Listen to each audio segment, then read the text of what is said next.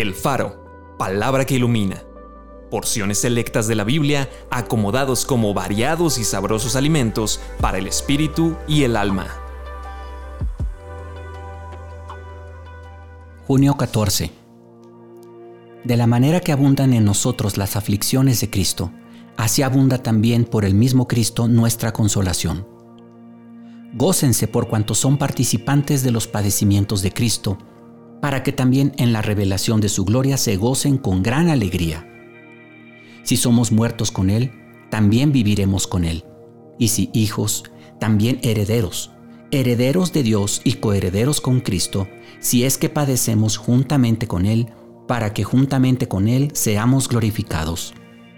Queriendo Dios mostrar más abundantemente a los herederos de la promesa la inmutabilidad de su consejo, interpuso juramento para que por dos cosas inmutables, en las cuales es imposible que Dios mienta, tengamos un fortísimo consuelo los que hemos acudido para asirnos de la esperanza puesta delante de nosotros.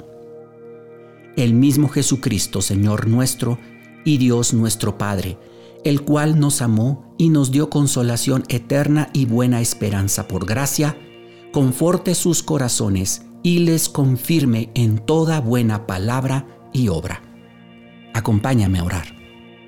Señor, en este día reconozco delante de ti que no me enseñaron a pensar en la tribulación, no me enseñaron a aceptarla, no me enseñaron a ver la tribulación y la aflicción como algo que puede suceder en la vida cristiana y que si quiero mantenerme en santidad, muy seguramente la tendré.